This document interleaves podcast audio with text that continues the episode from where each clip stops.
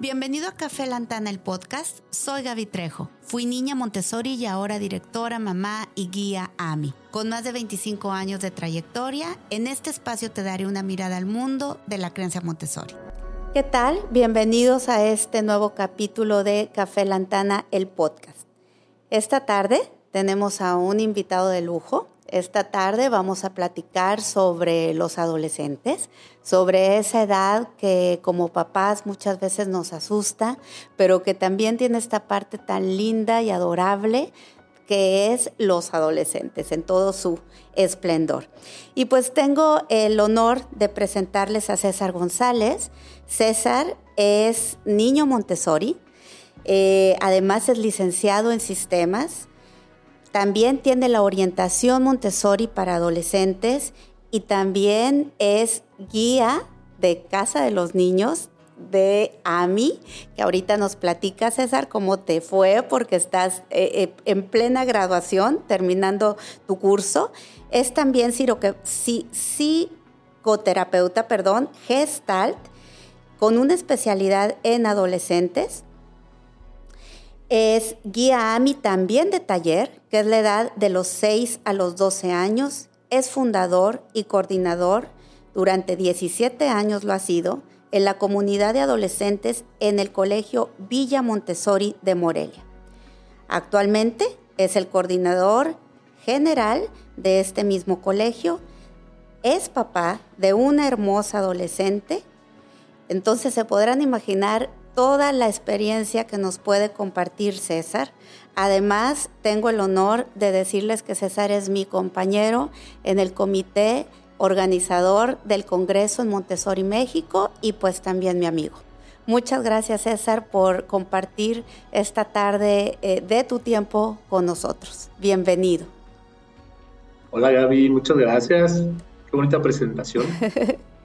No, pues súper contento de pues de apoyarnos como siempre, este, conectado desde la ciudad de Morelia y pues con gusto de compartir. Muchas gracias. no sé si, sé todo, pero tengo mucha experiencia y todo lo que pueda compartir con muchísimo gusto. Así es, y lo, y lo dices muy bien, el apoyarnos, César. Creo que en este camino, en, en nuestra profesión, el, el, siempre tratar de, de poder darles herramientas a primero que nada pues a nuestros niños, a nuestros adolescentes y también a los papás, que luego para ellos es este podcast, el poder darles e, esta, esta luz o esta guía por dónde para ir adoptando esta hermosa filosofía de vida que es Montessori. Entonces, eh, pues aquí estamos, aquí estamos eh, juntando fuerzas como colegios y, bueno, eh, platícanos, platiquemos sobre esta edad tan maravillosa eh, y a lo mejor también a veces tan temida, ¿no? De, de lo que es la, la adolescencia. Platícame un poquito de la historia de una comunidad de adolescentes que, que, si lo traducimos al método tradicional, pues viene a ser la etapa de la secundaria. Esta etapa, tengo entendido que va desde, eh, la comunidad de adolescentes es desde los 12 a los 18 o de los 12 a los 15. No estoy muy segura. Pues el bloque completo y cuando tú estudias para trabajar con adolescentes se revisa desde los 12 a los 18. Muy bien. Sin, embargo, pues los proyectos consolidados y que tienen más tiempo en México y en el mundo, pues son de, de 12 a 15. Realmente este otro bloque de 15 a 18 eh, no termina de, pues de consolidarse, no hay muchos proyectos, hay algunos intentos en diferentes lugares de México y del mundo. Em, pero de 12 a 15 sí es un algo que ha florecido, es algo muy bonito, muy consolidado, muy estudiado, con muchos resultados. Y es donde yo he estado trabajando muchos años. 17, y entonces yo creía que era mucho más joven, digamos, por decirlo así, eh, la comunidad de adolescentes en México, pero en realidad pues ya tiene bastantes años de trayectoria. Pues cuando yo arranqué, que fue en el 2000, había ya algunos proyectos que me tocó ir a observar, bastante recientes, o sea, no, no mucho antes de eso hubo, hubo trabajo con adolescentes. Ya. Eh, me parece que he hecho la primera orientación ya como formal en el mundo que se planteó en Cleveland, en la famosa granja de Cleveland. La primera generación se hizo en el 2003. Sí. Es como que de ahí fue que empezaron a florecer muchos proyectos, pues a partir de que se generó el, la orientación y, tomó rumbo todo este trabajo con adolescentes, que empezaron a, crecer los proyectos. Yo fui segunda generación, yo, fui a Cleveland en el 2004. Sí, sí, sí, wow. Wow, César, mira, por ejemplo, se sabe muy bien que el curso eh, o el nivel, digámoslo así, que la doctora Montessori fundó, pues obviamente tú y yo lo sabemos, es el de para niños de 3 a 6 años, que es Casa de los Niños, y luego que en, en la India desarrolla también el currículum de taller, y pues es conocido también que lo que es comunidad infantil, en realidad ella ya no alcanzó a desarrollarlo, sino que es Adela Costanocchi, que luego con la, digamos, siguiendo la línea de la doctora, se crea también junto con, em, junto con también eh, la doctora Montanaro, este currículum o este nivel. Platícame si el nivel de adolescentes eh, lo, lo deja la doctora Montessori empezado, quién lo sigue, em, desde, desde dónde nace César.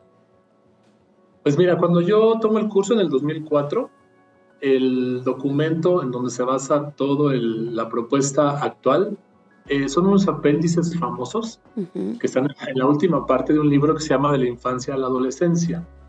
Realmente son, me parece que tres capítulos muy chiquitos, pero muy profundos, con una gran visión.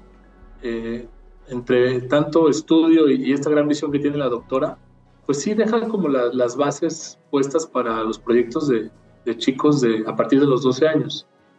Em, me acuerdo mucho que se me hacía muy interesante que en el, en el curso que yo tomé en el 2004, hace cuenta que estudiábamos casi que renglón por renglón. O sea, era como chiquito, pero a la vez era, era como sacarle todo el jugo posible a eso que dejó la doctora. Sí, sí, sí. Se me hizo padre porque de todo lo demás hay, hay hay muchos libros, hay, hay, mucho que leer, que estudiar, que tal, tal, tal, y en adolescentes es poquito, pero se cuenta que las personas que, que tomaron como la batuta, así, a ver, ¿qué quiso decir en este renglón 3 de la página 8?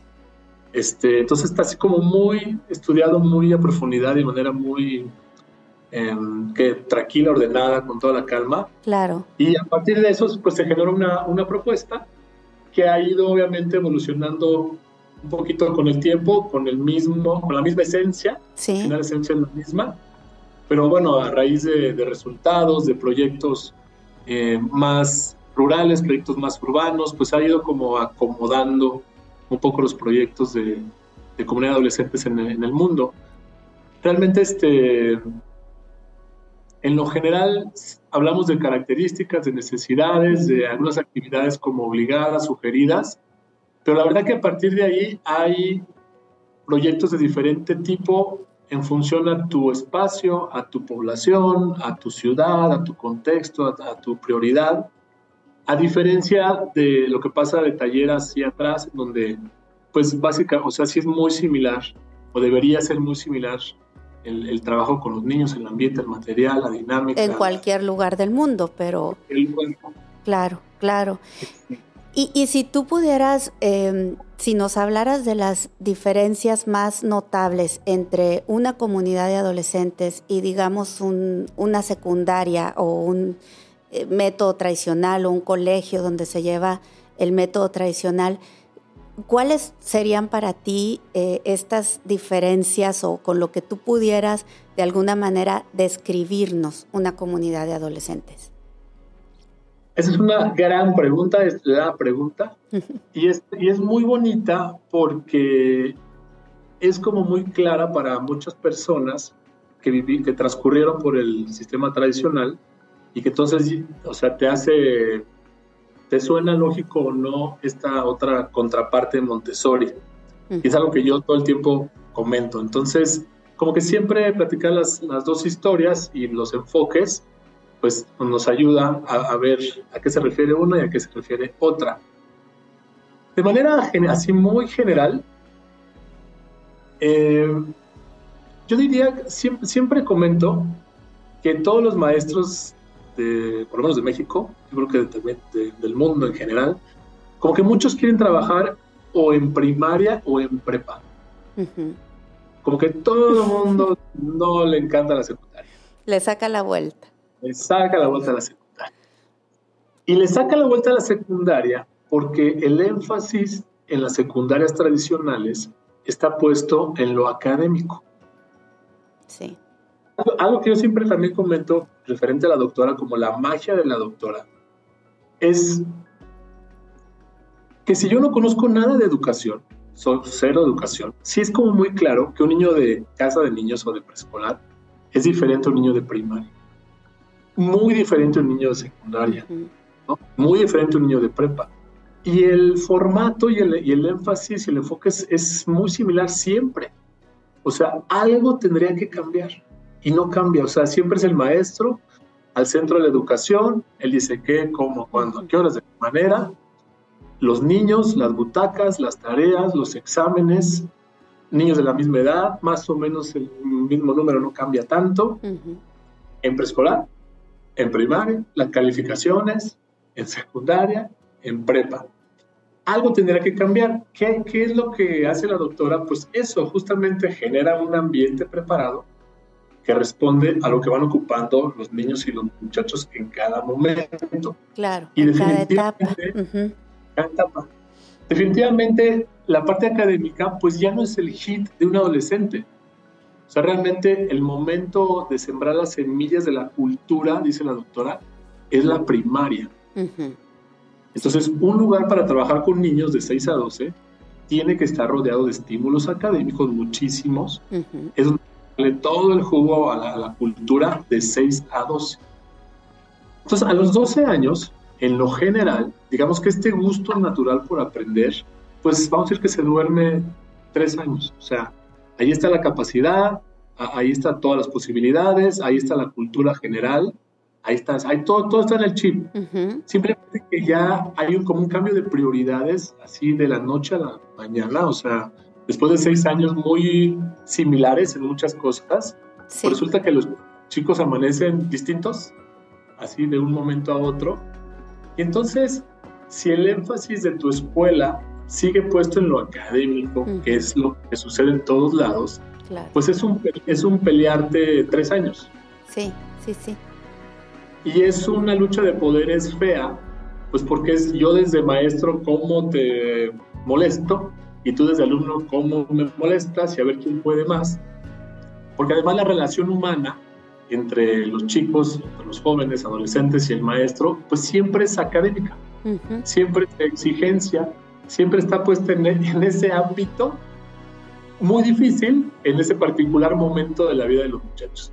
Entonces, un, un contraste así claro con una escuela tradicional es esto, el énfasis en lo académico y que de hecho mi bandera sea lo académico, así como soy súper orgulloso como escuela de que lo académico es lo importante, sí, sí. versus un proyecto en donde obviamente trabajamos, hay una parte académica, pero hay muchas cosas que hacer, digamos, de manera paralela, muy importantes en la vida de un adolescente.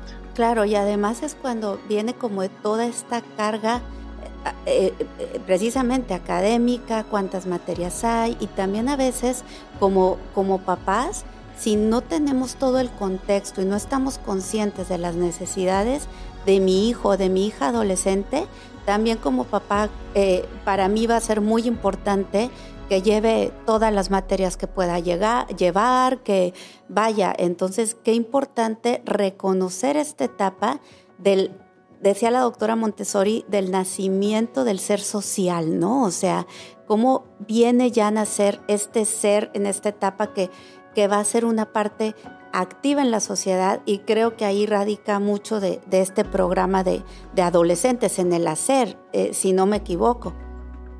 Sí, fíjate que algo también muy contrastante, hablando de contrastes ah, y, de, temas como filosóficos, así importantes, es que tradicionalmente se piensa que lo que ocupa un adolescente es mano dura. Que son rebeldes, son rebeldes, entonces mano dura. Entonces muchas escuelas se jactan de que, de que son súper buenos respecto a la mano dura. Y como que su visión es que si los traen del cuello a los muchachos y le sueltan un dedito, hacen una tontería. Entonces imagínate qué pasa si le suelto la mano. O sea, van a poner una bomba, básicamente. Entonces, nosotros pensamos exactamente lo opuesto. O sea, ellos piensan que la mano dura es como la forma. Y nosotros decimos, trato digno y confiar en los muchachos. Claro. Entonces resulta que hay una parte noble, hay una parte colaboradora, hay una, una parte de ayuda, hay una parte de respeto, pues desde un contexto particular. Sí. Desde un relacionarme contigo también desde un ámbito no académico todo el tiempo, o sea, conectar, digamos, de corazón a corazón. Entonces surge un adolescente nuevo, como, como platicábamos ahora en el Congreso, como ha surgido en todos los niveles.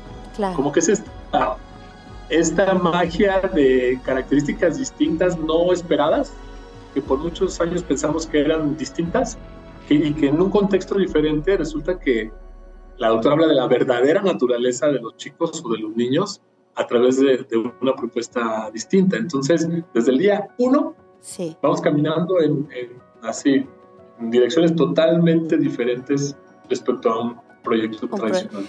Ay, qué belleza, César. Y, y, y, ahora sí, ya platicando un poquito y, y tenemos que ir cerrando aparte este tema que está súper interesante y que habría, bueno, muchísimo, eh, podríamos hablar eh, horas y horas sobre esto, pero platícanos un poco de de qué hay después de, ¿no? Esta pregunta siempre que para los papás les, les hace tanto ruido eh, eh, y decir, bueno, ¿qué hay después de Montessori?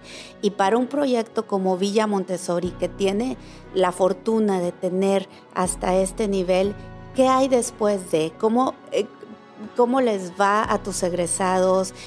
¿Cuál crees que es la característica que los puede distinguir ya como seres activos de la sociedad eh, a través de la historia. Eh, ¿cómo, ¿Cómo ha sido, César? Sí, es, es, algo muy también bonito que a través de los años pues, uno va confirmando. Eh, yo creo que hay, hay estas características en los niños Montessori pues desde chiquitos. Sí.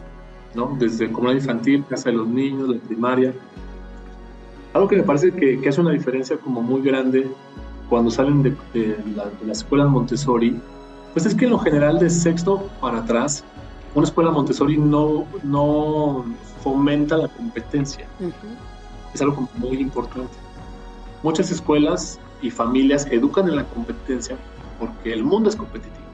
Dice la doctora, sí, es competitivo, sí, eh, dice como que el tema es, es a qué horas o en qué momento empiezas a competir. Uh -huh. Entonces dice, sí hay que competir, dice, pero no tan chiquitos. Entonces, nosotros, desde nuestra perspectiva, la competencia arranca justo en la secundaria. O sea, de 11 para atrás no hay competencia. Entonces, cuando salen a las escuelas, pues hay una personalidad, o sea, dicen, ¿qué tienen estos Montessoris? Pues creo que gran parte es eso, o sea, tienen un chip de, de ser un buen ejemplo de los chicos, de relacionarse con edades diferentes, de ver más por el bien común, uh -huh. de no ser envidiosos, de entusiasmarse por las actividades sin esperar nada a cambio, que ese es como un gran tema. Este, sí. y, y, y, marcan como diferencia. Cuando salen de la, de la comunidad de adolescentes y se van a la prepa, o sea, en lo general, digamos que se los pelean sí. eh, las prepas, porque creo que tienen esta, esta combinación bonita, o sea, como que son niños que académicamente son muy capaces, que tiene un razonamiento muy claro, eh, no le batallan en lo académico absolutamente para nada en las prepas, pero además son, son buenas personas, son personas que, que, socialmente generan como una neutralidad, que son buenas, digamos, para solucionar problemas, que son entusiastas. Y entonces, en algunas prepas eh, diferentes, nos han comentado que nos encanta tener a, por lo menos a un Montessori en cada grupo. Ay, qué padre. Dice, porque pues una persona que, que, que, que suma y, y, que tiene como esta posibilidad de sí marcar una diferencia social para bien, digamos, sí. entre los muchachos.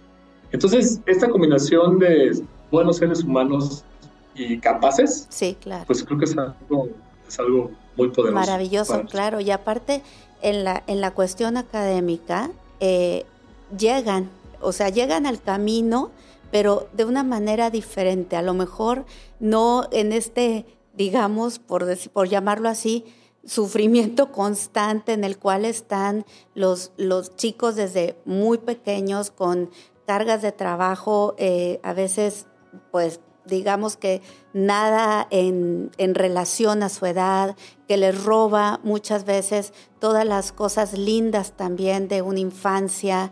Y, los niños Montessori, sin esos trabajos forzados, sin esas cargas exageradas, llegan a lo mismo o a veces hasta muchísimo más, porque aparte como aprenden a través de lo concreto y el razonamiento y este pensamiento lógico matemático, pues aprenden a desarrollar estas capacidades eh, mentales de una manera sorprendente, ¿no? Entonces, digamos que llegamos más allá de la meta y sin tanto sufrimiento, por decirlo así.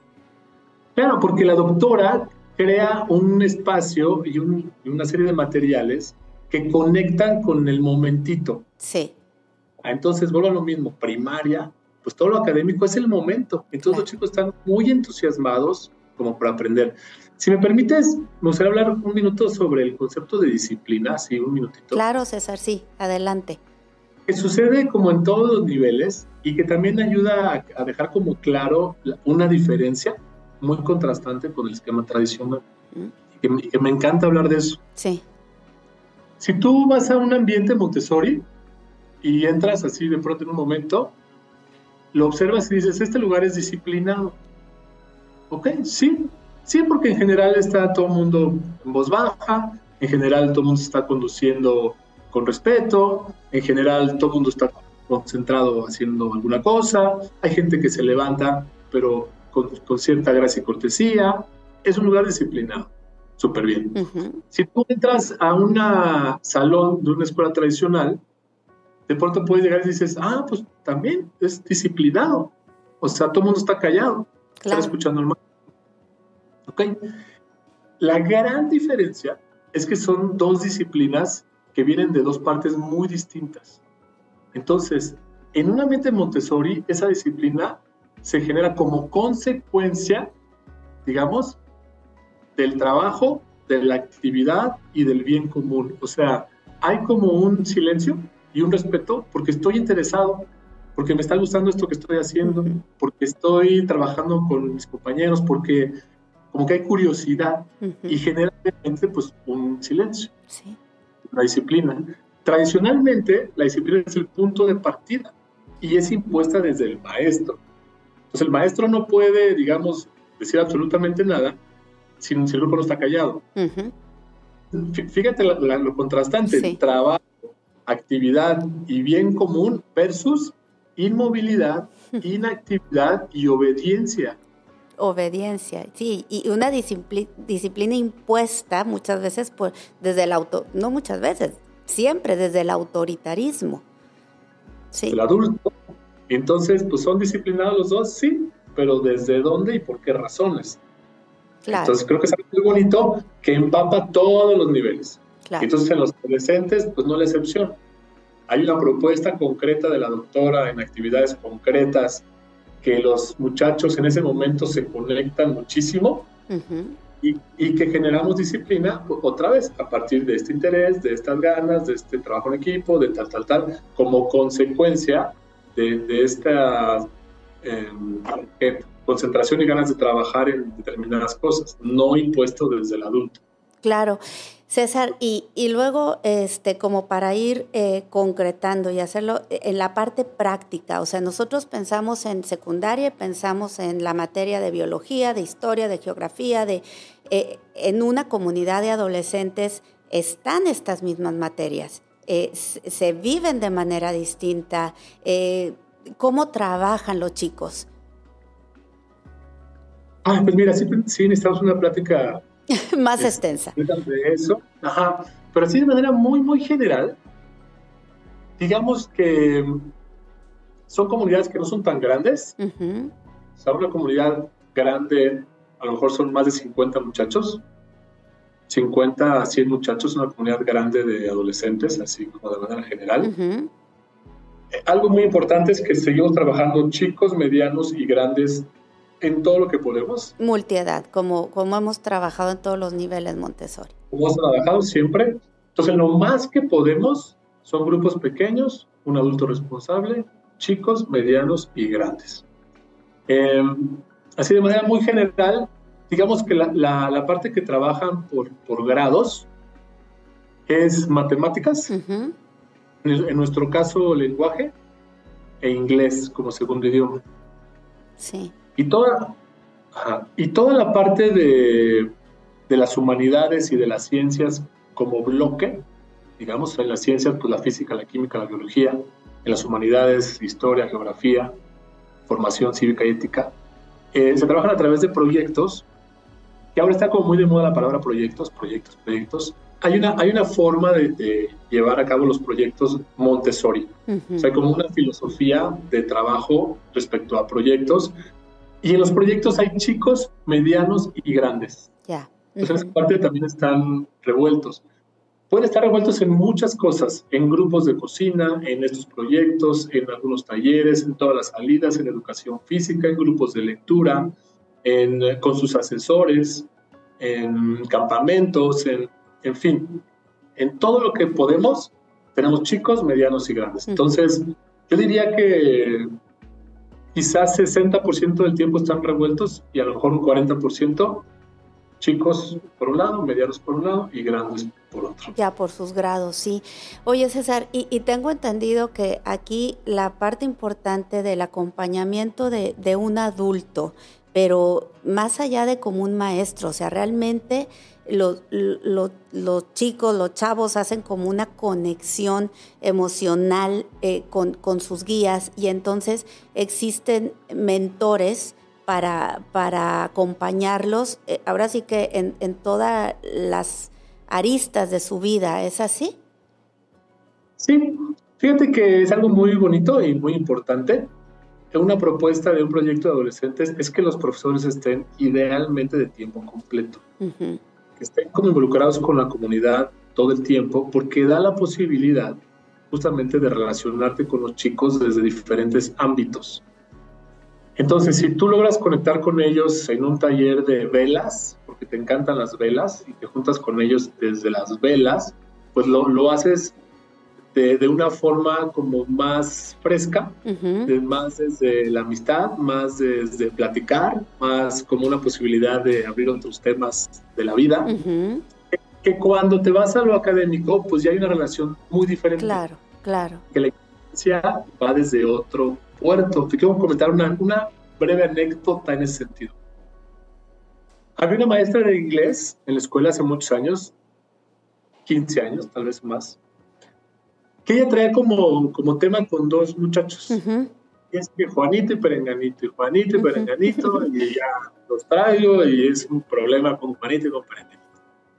Yo le decía esto, le digo, pues es que busca relacionarte con ellos, o sea, sale al descanso con ellos, uh platícales alguna cosa, habla de otra cosa que no tenga que ver con la clase de inglés, o sea, busca otro camino. Sí.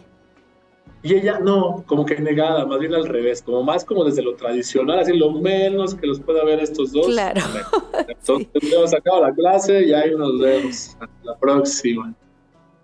Y entonces resulta que ella un día va en, la avenida en su coche y así como a lo lejos ven la parada a estos dos. En la parada de autobuses. Sí.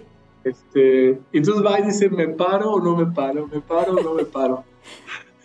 dice, pues me paro.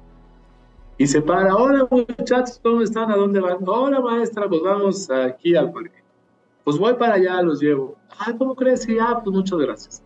Pues van al parque, platican de tres cosas de la ciudad, el calor, los monarcas, ¿no? Y este, los deja, muchas gracias, muchas gracias. Y hace cuenta que a partir de ahí cambió toda la historia con esos muchachos. Claro, conectó, conectó. Conectó, la vieron diferente, les, les, les ayudó, este, y ella también como se le hacía increíble como un Ray pudo cambiar así como esta esencia y trato para con los muchachos. Entonces se me hace una anécdota súper bonita y clara en ese sentido, pues. Claro, la importancia, yo creo que en todas las edades, pero principalmente en la adolescencia de, de conectar con, con, el ser, o sea, mucho más allá que con el hacer, ¿no? Eh, César, yo te quiero agradecer muchísimo esta idea tan general que nos diste sobre, sobre la comunidad de adolescentes y quisiera dejar la puerta abierta para una segunda invitación y que ya nos platicaras ahora sí que ya que conocimos de una manera general este nivel que de, de, educación Montessori, comunidad de adolescentes, y ahora sí que nos vayas como desmenuzando más porque hay muchísimo más de dónde cortar y creo que en México eh, estamos todavía como, hay pocos espacios como este. Eh, creo que todos los, los, niños, los chicos que acuden a Villa Montessori eh, son privilegiados porque realmente sí es una preocupación a nivel general y deja tú de los padres, pero más que una preocupación es como cómo alargo esto, o sea, cómo, cómo le, le, la liga Montessori y cómo eh, puedo seguir replicando esto para, para mi hijo, ¿no? Y pues desafortunadamente no hay muchos espacios, no hay muchas comunidades Montessori, creo que tu, tu aportación en esto es súper valiosa para como padres y también para nosotros como colegios Montessori, el por qué, el decir, bueno, ¿qué, qué hay más allá ¿no? de todo esto? Pero antes de irnos, César, por favor, compártenos eh, la página de tu colegio. No lo sabemos, muchas veces cambiamos de residencia, siempre es importante saber también dónde encontrarte, eh, conocer más de ti, conocer más de Villa Montessori. Entonces, si por favor nos compartes dónde te podemos seguir. Claro. Pues mira, la verdad es que no soy muy adepto a las redes sociales. Les puedo pasar la página de la escuela con mucho gusto. Claro. Este es www.vmm de Villa Montessori Morelia .edu.mx. Y nos vemos en el próximo capítulo. Gracias por haber escuchado un capítulo más de Café Lantana, el podcast. No olvides seguirnos en nuestras redes, arroba Lantana Montessori en Instagram y también nos puedes encontrar en nuestra página milantana.com.